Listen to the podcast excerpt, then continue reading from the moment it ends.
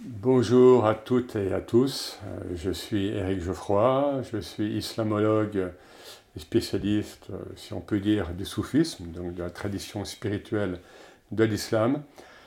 Euh, je suis prof d'université à, Strasbourg et par ailleurs, je suis président de la fondation Conscience Soufie, fondation qui tend à diffuser, enfin qui aide à diffuser le message du soufisme dans le monde actuel, en synergie bien sûr avec d'autres spiritualités.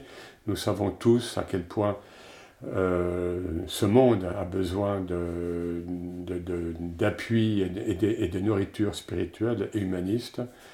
Et euh, voilà, donc j'apporte, j'espère, mon petit concours. J'aurais aimé être euh, en présentiellement avec vous, mais je ne le peux pas, donc euh, on m'a proposé euh, aimablement d'enregistrer cette petite intervention et qui recueillera, j'espère, votre intérêt. Alors, le titre choisi, annoncé, c'est La louange cosmique en islam et dans le soufisme. Alors, la louange cosmique, eh bien, c'est le fait que, selon la tradition islamique en particulier, euh, tout ce qui est créé, donc d'ordre créaturel, est dans une louange euh, permanente. Donc, tous les règnes sont associés, comme on va le voir. Et que donc, puisque tout est dans cette glorification de Dieu, donc tout est vivant. Puisque pour avoir une conscience de Dieu, pour glorifier Dieu, il qu'il faut être vivant. Voilà, c'est le thème que je vais travailler et la tradition islamique est, riche sur ce point. Alors, la tradition islamique. je vais parler du, soufisme, bien sûr, mais, mais je ne voudrais pas faire croire que le soufisme est hors sol, hors tradition islamique. Le soufisme, bien compris, y compris chez les plus grands maîtres, peut-être vous connaissez certains noms tels que Ibn Arabi ou bien Rumi, le grand Rumi, le maître fondateur des derviches tourneurs, ce sont des gens, ce sont des personnes qui sont dans l'universalisme, de fait, parce qu'ils sont complètement ancrés de la tradition islamique. Cette tradition islamique, vous savez bien, qui est souvent méconnue par, les musulmans, par certains musulmans actuellement et qui est largement dévoyée. Et vous allez voir que la tradition islamique a un enseignement très riche sur ce sujet, sur le sujet de l'écologie, j'en parlerai un petit peu à la fin, enfin l'écologie au sens large, hein, pas au sens politique, et puis euh, cette louange cosmique. Une remarque euh, à ce sujet, j'ai participé à plusieurs colloques, rencontres euh, interreligieuses ou interspirituelles, ou même académiques, et j'ai remarqué que la, tradition spirituelle du christianisme orthodoxe partageait euh, avec l'islam, enfin, je veux dire, avait en, affinité, en résonance, euh, cette tradition euh, très belle de la louange cosmique également. Voilà, bon, je tiens à le dire parce que nous étions les uns les autres, hein, non pas surpris, mais émerveillés de voir que nos traditions, donc encore une fois le christianisme orthodoxe et, le, la, tradition islamique et soufie, avaient beaucoup d'affinité sur ce thème-là. Alors, maintenant, euh, partons d'un nom divin, puisque le, thème de ce forum, c'est la gloire du vivant, le vivant avec un V majuscule et avec un V minuscule, et c'est pareil finalement. En islam, il y a, euh, on nous dit qu'il y a 99 noms divins le centième étant ineffable. Alors les soufis nous disent que, en fait, les, les, noms divins sont aussi nombreux que les souffles divins, que les théophanies, que les manifestations divines, et donc que les noms divins sont innombrables. Mais bon, restons dans le cadre canonique, entre guillemets, et un des noms divins qui figure dans cette euh, litanie des noms, donc des noms de Dieu, c'est le vivant. Et je le, prononce, vous voyez, vous allez voir euh, quelle teneur il a en langue arabe, El Hayy. El Hayy. Et les soufis, souvent, l'invoquent hein, avec le souffle, Ya Hayy, Ya Hayy, Ya Hayy. Parce que, euh, pour simplifier, hein, euh, sans la vie du vivant, nous serions morts. Et ça, ça, vaut du niveau le plus métaphysique au plus physique. on, sait très bien maintenant en biochimie qu'à chaque instant, nous avons des, euh, des, cellules dans notre corps qui meurent et d'autres qui naissent, etc. Donc, du, plus, du, plan le plus métaphysique jusqu'au plan le plus physique, nous sommes sustentés, je traduis un terme euh, soufi, nous sommes sustentés par l'être divin en tant que le vivant. Alors, d'où vient l'importance de la louange cosmique euh, dans la tradition islamique? Du principe de l'islam. Il y a un principe, c'est même pas un dogme parce que c'est une évidence. C'est alors, je, je, vais donner parfois quelques termes arabes, bien sûr, mais pas beaucoup, et seront toujours évidemment traduits. C'est le principe du tawhid. D'ailleurs, certains disent tawhid. je passe. Le, le tawhid, donc le principe d'unicité. Le principe d'unicité. Alors, pour, dans, en, islam exotérique, hein, euh, théologique, c'est le fait qu'il y a un Dieu unique. Mais les savants eux-mêmes et, les soufis nous disent, mais euh, il faut creuser ça. Euh, en fait, le principe d'unicité divine implique une unité du vivant, une unité de la création, une unité intrinsèque, une, origine commune à tout ce qui est vivant, à tout ce qui est d'ordre créaturel. Et euh, c'est, euh, comment dire, euh, cela implique, si je puis dire, que, bon, ça peut paraître évident, mais ça dépend peut-être du niveau de conscience des croyants, et là je parle des musulmans comme, comme dans d'autres traditions religieuses, ça implique qu'il ne saurait y avoir de dualité entre le divin et l'humain. Ça veut dire qu'il y a une solidarité verticale entre le divin et l'humain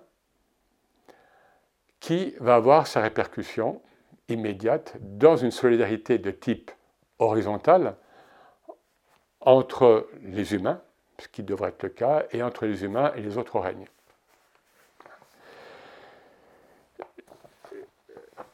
Donc le divin n'est pas hors du cosmos. nous avons des, certains euh, occidentaux depuis à l'époque moderne comme euh, Whitehead qui, ont travaillé sur ce principe. Et, euh, des études ont été faites hein, pour comparer pour comparer euh, bah, ce que dit euh, telle tradition euh, spirituelle ancienne et, puis des recherches contemporaines, y compris en physique quantique, mais c'est un peu tendance actuellement. Alors, un thème islamique important pour illustrer notre propos, c'est celui de, c'est le terme de la rahma. La rahma, c'est la miséricorde, c'est la compassion, euh, peut-être certains savent que toutes les sourates du Coran, donc il y a 114 sourates, hein, on, y reviendra un petit peu après, euh, toutes les sourates s'ouvrent par cette formule, au nom de Dieu, le tout miséricordieux, le très miséricordieux. Mais qu'est-ce que veut dire le terme rahma Il vient euh, d'une racine sémitique, raham. dans, les différentes langues sémitiques, on trouve cette racine, et c'est l'idée de la matrice féminine, c'est l'idée de l'utérus. Donc c'est la protection de l'utérus euh, euh, qui, qui, englobe euh, tout ce qui est d'ordre créaturel. Et nous avons un verset coranique qui nous dit Ma miséricorde englobe, enveloppe toute chose. Donc il y a cette protection hein, à, à, caractère maternel. Donc en islam, Dieu a des aspects maternel et féminin. Maintenant, ça passe d'ailleurs de plus en plus dans le public musulman. Euh, avant, ça aurait été impossible de dire ça, vous voyez, mais des choses évoluent. Et euh, dans, cette solidarité entre Dieu et l'homme, nous avons euh, une, partie de, donc, des hadiths. Un hadith, c'est une parole de prophète. Le prophète nous dit à un moment, toute la création est la famille de Dieu. Alors, en islam, évidemment, c'est la famille spirituelle, hein, puisque l'islam, vous savez, a théologiquement a réagi contre le fait qu'il pouvait y avoir une unité de substance entre, Dieu et, et, l'humain, par exemple euh, avec euh, le, personnage de Jésus, fils de Dieu. Donc en islam, c'est la famille spirituelle. Euh, cette solidarité horizontale dont je parlais implique une interdépendance, dont, parlent beaucoup les bouddhistes. Hein. L'islam en parle aussi beaucoup, et les soufis. Hein. Le soufisme, en définitive, c'est explorer ce que dit l'islam, ce que dit le Coran, ce que dit le prophète. Euh, une interdépendance donc entre les règnes, entre les humains, hein, ce dont j'ai déjà parlé. Et là, on a une notion, alors qui existe dans les, dans les, comment dire, dans la tradition islamique, mais qui est intégrée et du coup qui n'a pas été mise en valeur tellement euh, par les théologiens, parce que tellement elle est intégrée, mais elle est, elle est retravaillée, euh, surtout dans le monde anglo-saxon et, par des chercheurs américains, c'est ce qu'on appelle le cosmisme de l'islam. Le cosmisme de l'islam, euh, au, sens où il y a beaucoup de versets à caractère cosmique. Qu'est-ce que j'entends par là? Eh bien, Je vais prendre des exemples. Je vais prendre des exemples. Ce sont les titres des sourates du Coran. Hein, il y a 114 sourates, hein, comme j'ai dit euh, donc juste avant, et chaque sourate a un titre. Eh bien, tous les règnes sont présents dans, euh, dans les titres des sourates, ce, qui bien sûr n'est pas un hasard. Hein. c'est un des signes de ce, de cette, donc, donc de ce cosmisme. Qu'est-ce que ça veut dire? On va le voir un petit peu à la fin. L'être humain a un rôle particulier dans l'économie de la création divine, mais, mais, mais il s'inscrit dans une complexité de la vie, dans une multiplicité euh, de la présence euh, créaturelle. Alors je prends, je prends euh, quelques exemples. donc là, ce que je vais énoncer là, ce sont donc des titres de sourates. L'astral, le règne astral. On a par exemple l'étoile, la lune, le soleil, le tonnerre, les ouragans, le ciel désardé, les constellations zodiacales, Vénus. Donc tout ça sont sur les titres de sourate. Hein. Je prends le règne minéral, la caverne, le mont Sinaï, le fer. Je prends le végétal, tel que le figuier. Mais alors, on a dans le Coran, en dehors des titres, on a beaucoup de paraboles qui comparent l'homme, euh, l'être humain, avec l'arbre, ou l'homme avec l'épi de blé, qui est aussi une parabole euh, évangélique, évidemment. L'animal, est très présent. la génisse, hein, la, deuxième grande sourate du Coran, la, plus grande du Coran s'appelle la génisse, ou bien la vache. Le bétail, les abeilles, les fourmis, l'araignée, l'éléphant, etc. Donc, à partir de là, on, voit que tout est signe. Tout est signe. Euh, le Coran nous dit à plusieurs reprises, voilà, je vous envoie des signes est-ce que vous êtes là? Est-ce que vous êtes conscient euh, pour les recevoir? Hein? Donc le, Coran insiste à plusieurs reprises et revient, c'est comme un, un, leitmotiv. Et on a ce, verset assez étonnant, hein, euh, on pourrait dire que Dieu travaille dans le détail, euh, Sourate 2, verset 26, où, donc il est dit, Dieu ne répugne pas Dieu ne répugne pas à, prendre en parabole, à donner en parabole aux hommes un moustique. Dieu ne répugne pas à donner en parabole aux hommes un moustique. Donc tout est, tout est signe. Pas uniquement les choses énormes, très belles, etc. Non, un moustique. Alors, venons-en maintenant à la louange cosmique en elle-même. Euh, alors, certains nous disent que l'intensité, on pourrait dire, ou la, présence de l'enlouange cosmique est supérieure chez les règnes autres que l'humain. Pourquoi? Parce que l'humain serait voilé par son mental. Le mental humain, hein, qui, est très fort, on, le sait tous, euh, est très prégnant, hein, eh bien, agit comme un. il floute un petit peu notre rapport au divin immédiat. Hein. alors que les autres règnes, du minéral à l'angélique, sont dans cette transparence sont dans cette immédiateté euh, du rapport à Dieu.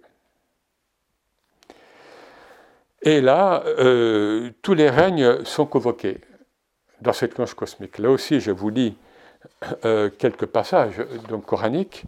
Alors, quand je cite le Coran, le, premier chiffre, c'est la sourate, et, le, second chiffre, c'est le, donc le verset dans cette sourate. Par exemple, hein, et c'est devant Dieu que se prosternent, bon gré mal gré, tous ceux qui sont dans les cieux et sur la terre, ainsi que leurs ombres qui s'inclinent devant lui matin et soir. 13, 15. Ne vois-tu pas que les habitants des cieux et de la terre se prosternent devant lui, ainsi que le soleil, la lune, les étoiles, les montagnes, les arbres, les animaux? 22, 18. Ou encore, ne vois-tu pas que les habitants des cieux et de la terre proclament sa gloire jusqu'aux oiseaux quand ils déploient leurs ailes? En 24, 41. Et ailleurs, en 13, 13, il nous dit que le tonnerre chante la louange divine. Alors, il y a un verset qui est très souvent euh, commenté, qui, s'inscrit dans ce contexte, mais qui va plus loin. C'est le verset 17-44, et qui nous dit que voilà, tout ce qui est créé, donc les cieux, la terre, les montagnes, et toutes les créatures, louent Dieu.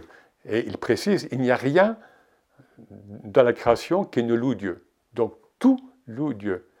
Mais vous ne percevez pas leur louange. Vous, humains, le Coran s'adresse entre autres aux, humains, euh, pas uniquement, mais enfin, avant tout aux humains, donc a priori ce verset s'adresse aux humains, mais vous ne percevez pas leur louange. C'est-à-dire, nous ne percevons pas, sauf les êtres éveillés. Hein. La, louange, de, présente dans le vent, dans le ruisseau, euh, chez l'oiseau, chez, etc. Hein. Donc le Coran est clair là-dessus. Hein. L'humain ordinaire euh, est, sourd, muet, aveugle, comme me dit le Coran par ailleurs. Vous ne percevez pas leur louange.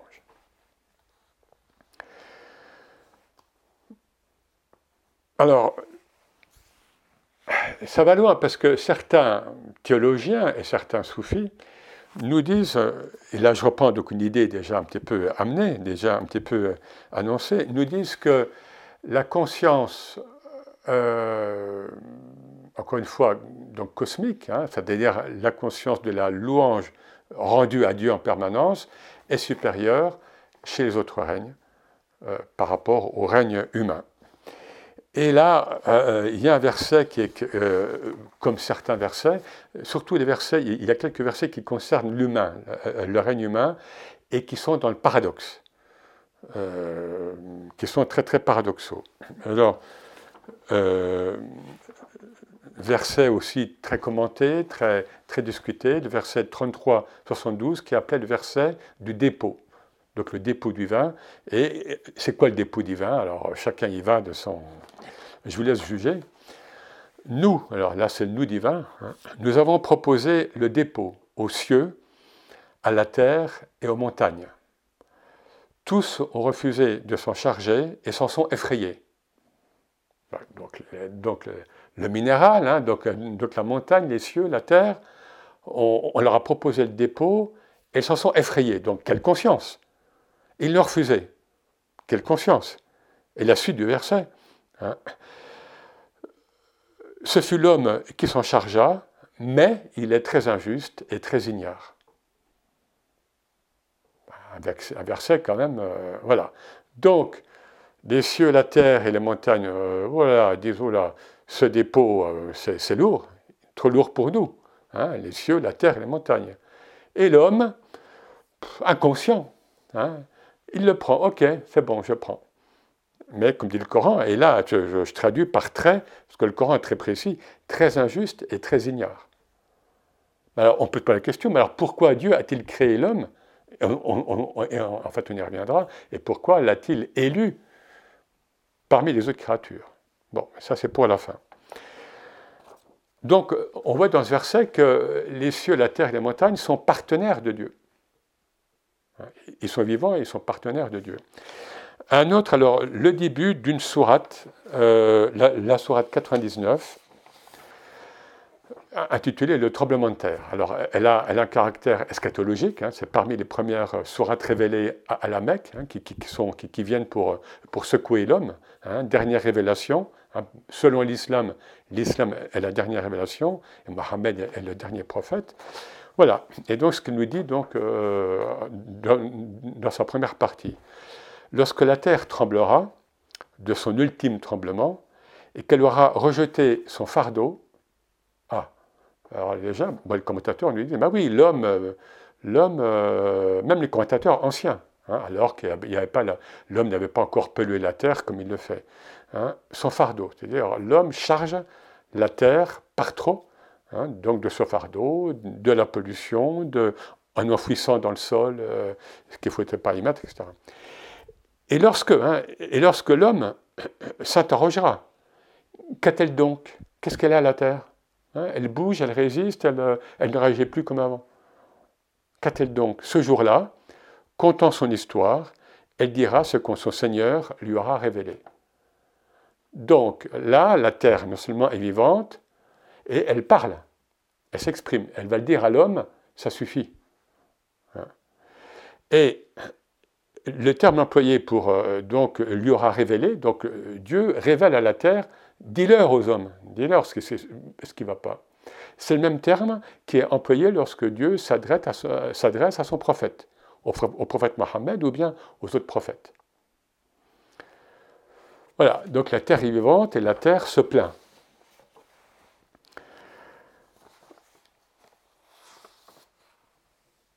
Alors maintenant, j'en viens à chaque règne, si vous le voulez bien, euh, avec, avec, un éclairage, euh, avec, l'éclairage soufi. Chaque règne, et en commençant évidemment par les règnes minéral, végétal et, animal, puisque selon Rumi, euh, par exemple, nous portons, nous humains, nous portons en nous le minéral, le végétal et l'animal par lequel nous sommes passés. Euh, Rumi a des, des, belles paraboles sur ce point. Mais de manière plus, euh, euh, plus comment dire, plus, plus pas prosaïque, mais de manière simplement dans la pratique islamique, hein, il est bien connu, c'est souvent dit, que, vous savez, il y a, donc dans la prière, cinq fois par jour, il y a plusieurs gestes, il y a plusieurs, il y a plusieurs positions. Et voilà, telle position correspondrait, ou bien correspond, je ne sais pas comment il faut dire, au règne au règne euh, minéral, puis l'autre au règne euh, végétal, puis l'autre au règne animal, et enfin l'humain. Alors, le minéral, le prophète a, beaucoup de, choses à nous dire sur ce point. Le prophète, avant de recevoir la première révélation, en 610, il se retirait souvent, en, donc en retraite, hein, euh, au sommet d'une montagne. Alors moi j'ai été, hein, il y a longtemps, c'est une, euh, une, grotte qui est au sommet d'une montagne. Hein, ça c'est assez particulier. Donc minéral sur minéral. Et il dit, euh, une fois que la prophétie est venue à lui, il dit, plus, plus le temps approchait de la première révélation, donc par l'ange Gabriel, et quand je montais donc à cette montagne, euh, sur cette montagne, j'entendais les pierres me dire, enfin, me saluer et me dire Tu es l'envoyé de Dieu. Et il disait Mais j'ai cru devenir fou. Hein, parce je me dit Mais, qu'est-ce que, voilà, qu'est-ce que ça veut dire? Lui-même en, témoigne euh, euh, après, enfin, une fois que la prophétie est venue à lui. Il y a aussi un, un, thème qui, est beau, qu'on peut appeler le Magnificat, c'est que, voilà, un épisode qui, est relaté hein, souvent, euh, un jour le prophète sort avec des compagnons, enfin est dehors hein, avec des compagnons, avec ses compagnons, et il prend une pierre dans, sa main, et tout le monde entend, les gens qui sont avec lui, entendent, entendent la pierre louer Dieu. Subhanallah, subhanallah, subhanallah, c'est-à-dire gloire à Dieu, gloire à Dieu. Euh, et il passe la, pierre à, ses proches, à l'un ou l'autre de ses proches compagnons, à Boubak, etc. Enfin, je, je passe là-dessus. Et les gens entendent encore la pierre louer Dieu, distinctement. et puis après, il passe à un autre compagnon, et là, il n'y a plus rien. C'est-à-dire que euh, le prophète et ses quelques proches compagnons autour de lui étaient dans une résonance hein, avec l'univers, avec la pierre, parce qu'ils étaient, euh, disons, ils avaient réalisé que le divin était dans, dans tous les éléments, hein, jusque dans le moustique et jusque dans le minéral. Euh, il y a aussi une belle parole donc, du prophète. Il parle d'une montagne, une, montagne qui est près de Médine. Euh, et cette montagne s'appelle Ohod. Et il nous dit, cette montagne, enfin il dit à ses compagnons, cette montagne nous aime et nous l'aimons. Cette montagne nous aime et nous l'aimons. Voilà, un lien d'amour entre une montagne et le prophète. Ibn Arabi, alors je, le présente, ce que je n'ai pas encore présenté. Donc Ibn Arabi, appelé le grand maître de la spiritualité islamique, il est mort en, 1240. Donc il a beaucoup écrit. Bon, je pense qu'il est connu euh, actuellement. Actuellement, on dit que c'est l'auteur euh, spiritualiste ou ésotériste le plus, euh, enfin qui, a, qui, a l'œuvre la plus dense, toute tradition confondue. Bon, peu importe, en tous les cas, c'est quelqu'un qui a, donc il a vécu en, Espagne, euh, et puis après, donc il est passé au Maghreb, et il a vécu à Damas, où il est mort et enterré. Et, il, nous dit, toujours des choses très étonnantes, Ibn Arabi. Il nous dit par exemple que, ce qu'il y a de supérieur dans l'humain, c'est sa minéralité. Vous voyez le paradoxe. Alors, à part les montagnes qui sont hautes, en effet, mais sinon le minéral, pour nous, c'est plutôt ce qui est bas on marche sur la roche, on marche sur le sol, les graviers, et lui nous dit que ce qu'il y a de supérieur en l'homme, c'est sa, minéralité. Pourquoi? Parce que le, le, règne minéral est le plus transparent à Dieu. Vous prenez une pierre euh, et vous la faites tomber, elle ne résiste pas. Vous prenez un humain et vous le poussez à terre où il va résister, il va, se crisper, et c'est là d'ailleurs où il peut se faire mal. Un animal, déjà, c'est intermédiaire, mais pour une Arabi, voilà, le minéral, c'est cette absolue euh, transparence à, la volonté divine. Évidemment, il faut, il faut le comprendre euh, à différents niveaux. Et euh, lui-même, donc Ibn Arabi dit avoir entendu souvent les pierres louer Dieu. Hein. donc lui-même est, dans cette, cette expérience, disons. Il y a une belle anecdote aussi qu'il nous raconte. Euh, euh, un moment, voilà, il dit, un moment, il se trouve à Fès, hein, parce que je lui dis, donc il, a, il, est né en Espagne musulmane, puis après il était, il était au Maghreb, et puis après au Proche-Orient. Et à un moment, il se trouve à Fès, donc la ville de Fès, et c'est euh, l'orage. Il pleut, et à, l'époque, il y avait des gouttières qui étaient en, pierre soudées, hein, vous voyez, qui étaient intégrées à la maison. Et donc c'est une gouttière qui est dans le règne minéral, en pierre, quoi, ou en tuile, je ne sais pas exactement. Et il nous dit, voilà, cette, euh, cette gouttière, euh, cette nuit-là, cette nuit, il nous dit, a été mon maître spirituel, a été mon cher, a été mon maître, parce que l'eau, ben, alors pour nous, eh bien on, va dire évidemment, mais bon, pour lui, il a vécu autrement. L'eau euh, passait dans cette gouttière et la gouttière n'avait aucune résistance, elle n'avait pas d'ego pour colorer l'eau, pour résister à l'eau, pour canaliser l'eau. Non, elle recevait l'eau qui dans ces pays est, en fait, est, une bénédiction et, euh, et qui allait, c'est cette eau qui allait ensemencer la terre. Le végétal, Là, euh, je voudrais citer un, passage euh, bon, qui est comment dire, référencé dans la tradition islamique, et qui porte un nom d'ailleurs en arabe, mais bon, que je n'ai pas cité, c'est le fait que lorsque le prophète à Médine, hein, donc après qu'il a émigré donc de la Mecque, hein, donc chassé par les Mécois, il est, donc il fonde cette cité donc à Médine. Hein, euh, euh, il, s'adressait d'abord aux, gens adossés à un tronc de palmier. Et puis après, comme il y avait de plus en plus de monde, il, donc, des compagnons lui ont fait le premier minbar, c'est-à-dire minbar, c'est-à-dire une chaire, vous voyez, là, où, s'adresse l'imam le vendredi, hein, vous voyez, en, hauteur. Et ce, et ce, minbar, premier minbar, on le sait, avait trois marches. Hein. Et ils ont mis ce minbar à distance du trône palmier.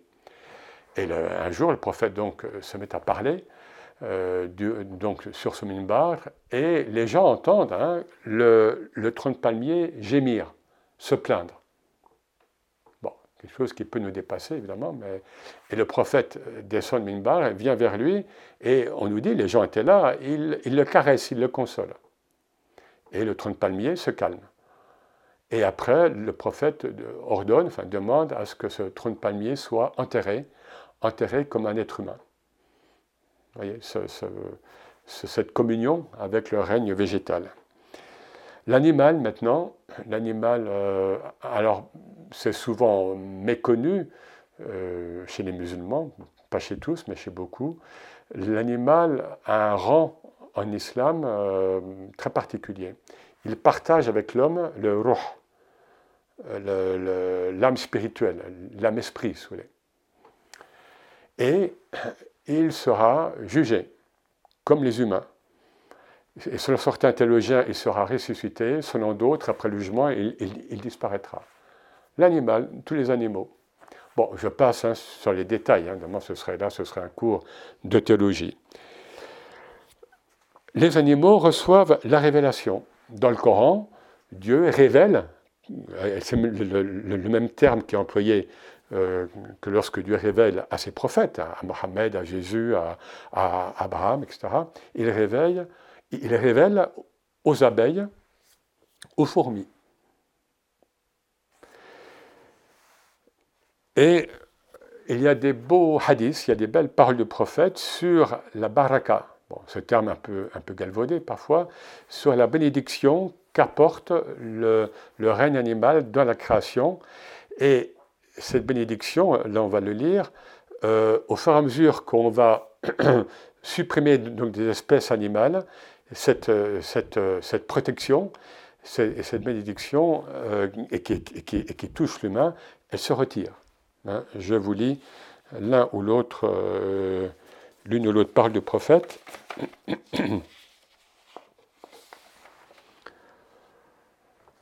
Voilà, donc le prophète parle, il dit Aucun poisson n'est pêché et aucun oiseau attrapé sans qu'une part de la glorification de Dieu, donc la louange de Dieu, ne quitte ce monde. Hein, je répète, aucun poisson n'est pêché, aucun oiseau attrapé, sans qu'une part de la glorification de Dieu ne quitte ce monde. Donc c'est comme si le prophète voyait les espèces animales, et aussi végétales évidemment, disparaître, ce qui se passe à notre époque. Hein. Chaque jour, on nous dit que des espèces animales et végétales disparaissent. Et donc là, c'est euh, une part de, miséricorde et de bénédiction qui est dans le monde et dans le règne animal et qui disparaît. Il dit aussi que la fourmi dans, dans son trou et le poisson dans la mer appellent la grâce sur celui qui enseigne le bien aux hommes. Ça veut dire quoi? C'est-à-dire que bon, ces animaux en particulier, mais euh, eux parmi d'autres, euh, sont en lien avec l'humain et sont en lien avec les humains, avec les saints, ou avec, les, avec, avec au moins avec les humains qui font le bien aux autres humains. Vous voyez donc l'implication que ça peut euh, avoir.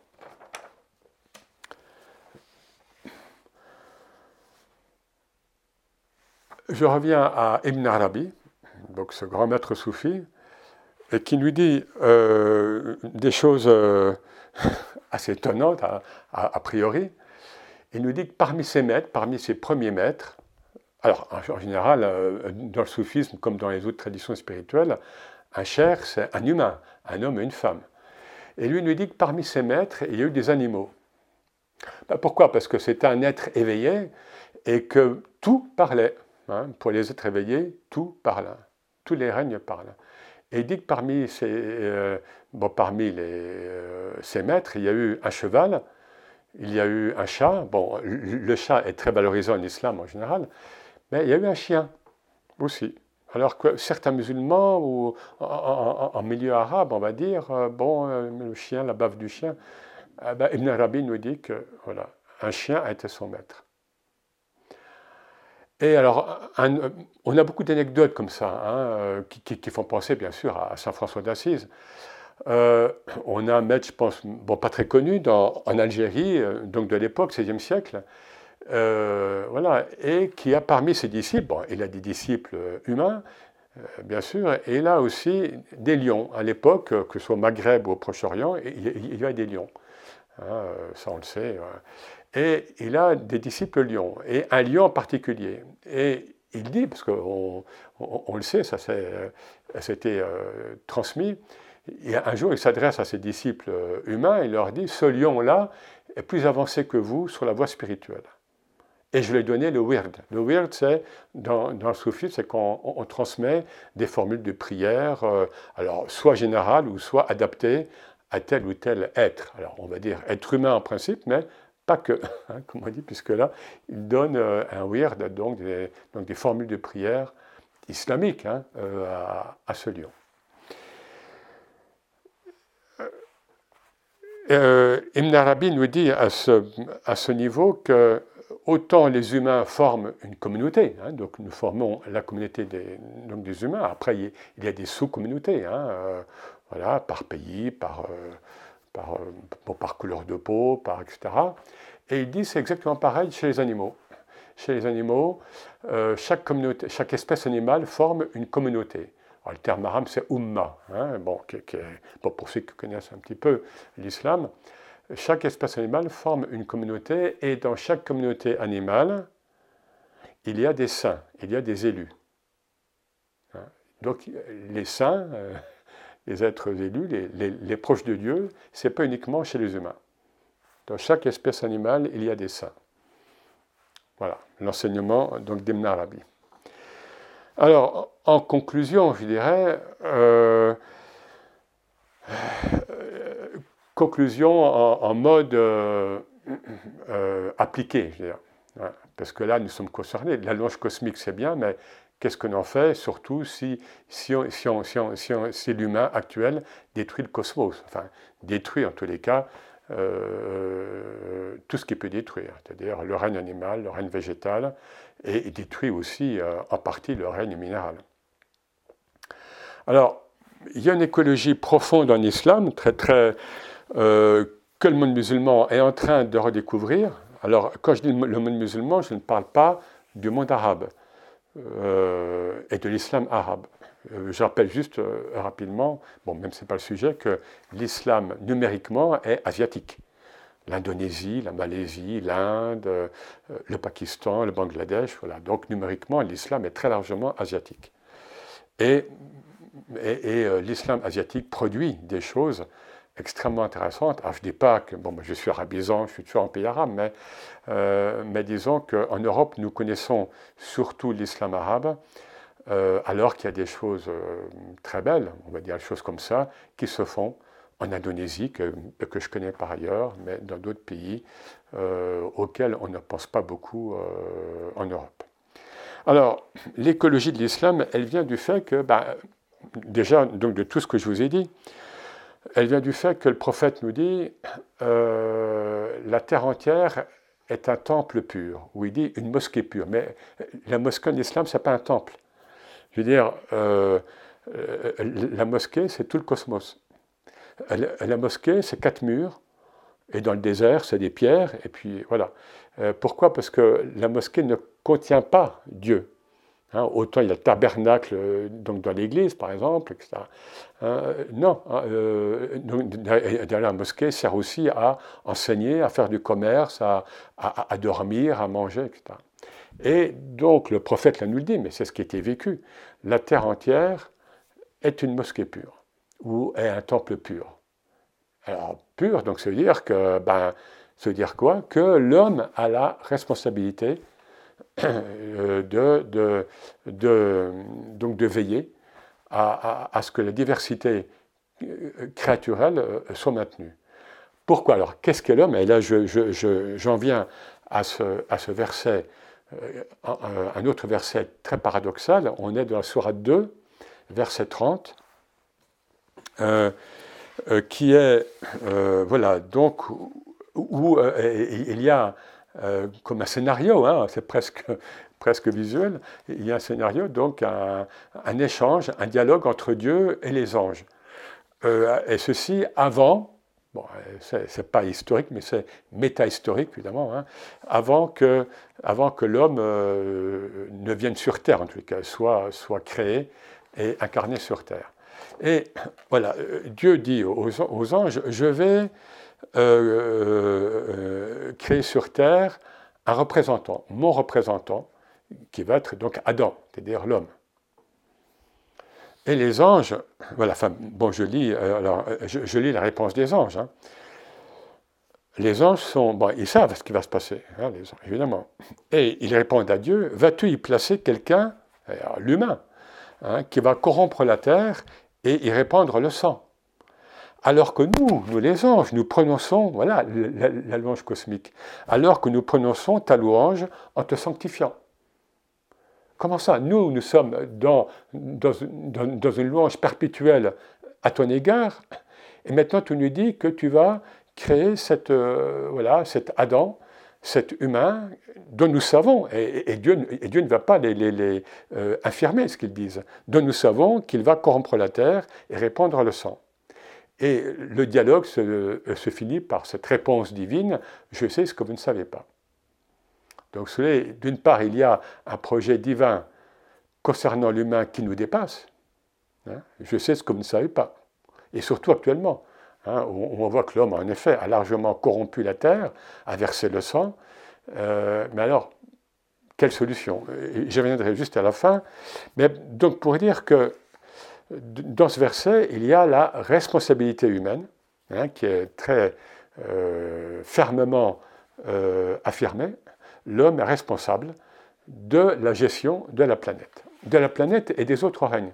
Ben, ça, c'est quelque chose d'ailleurs qui, est peu connu donc des musulmans, mais le prophète parlait, alors il faut s'imaginer le contexte, il parlait à ses compagnons en Arabie, on est en, 600, en, 620 par là. Hein, il parle de créatures extraterrestres. Bon, c'est un autre chapitre, je ne vais pas plus loin, mais c'est pour dire la gloire du vivant, elle pas uniquement sur Terre. Pour l'islam, le prophète parle de, de 18 000 terres, il, y a une conscience extraterrestre en islam, mais je vais tout de suite, qui a le plus souvent été euh, mise de côté par, par, le vécu musulman. Mais les théologiens le savent.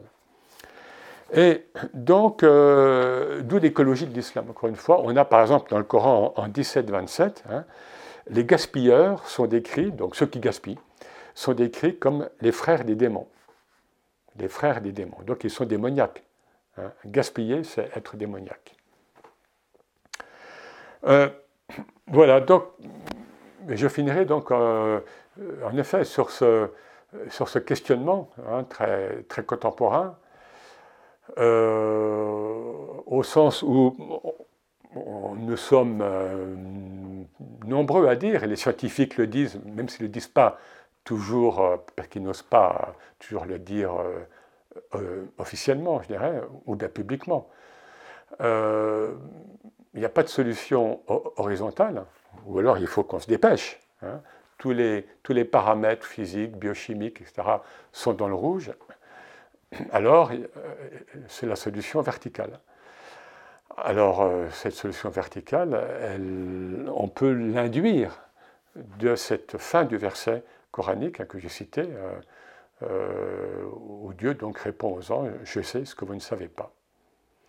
Et terminé par, par, un, par une parole de prophète, et que certains musulmans appellent, le, ça c'est le vrai développement durable. Hein, le prophète nous dit, euh, si tu tiens un, plan, vous voyez, un plan donc, tu, vas planter, je ne sais plus s'il si, parle d'un palmier ou bien une graine hein, d'arbre,